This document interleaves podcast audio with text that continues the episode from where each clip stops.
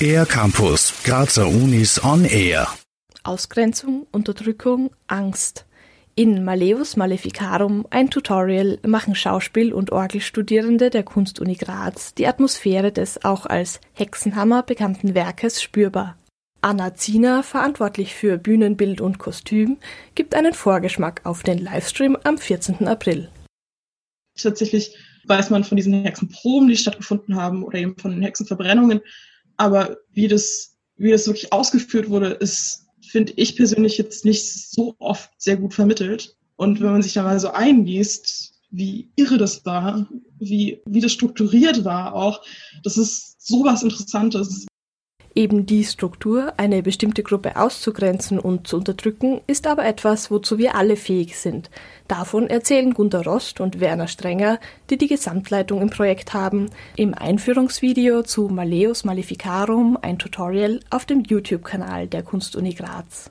Bei der gezielten Ausgrenzung von Gruppen spielt Angst eine wesentliche Rolle, weiß auch Anna Ziener. Wir wollten das Gefühl von dieser Unterdrückung oder dieser Panik spürbar machen für den Zuschauer.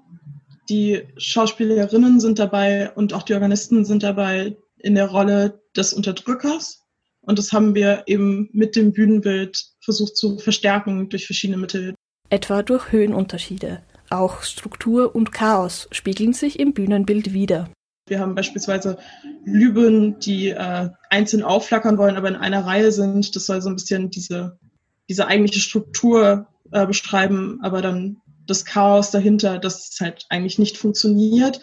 Für die Bühnengestaltung Studierende ist das Planen für ein Livestream-Format mit Herausforderungen verbunden.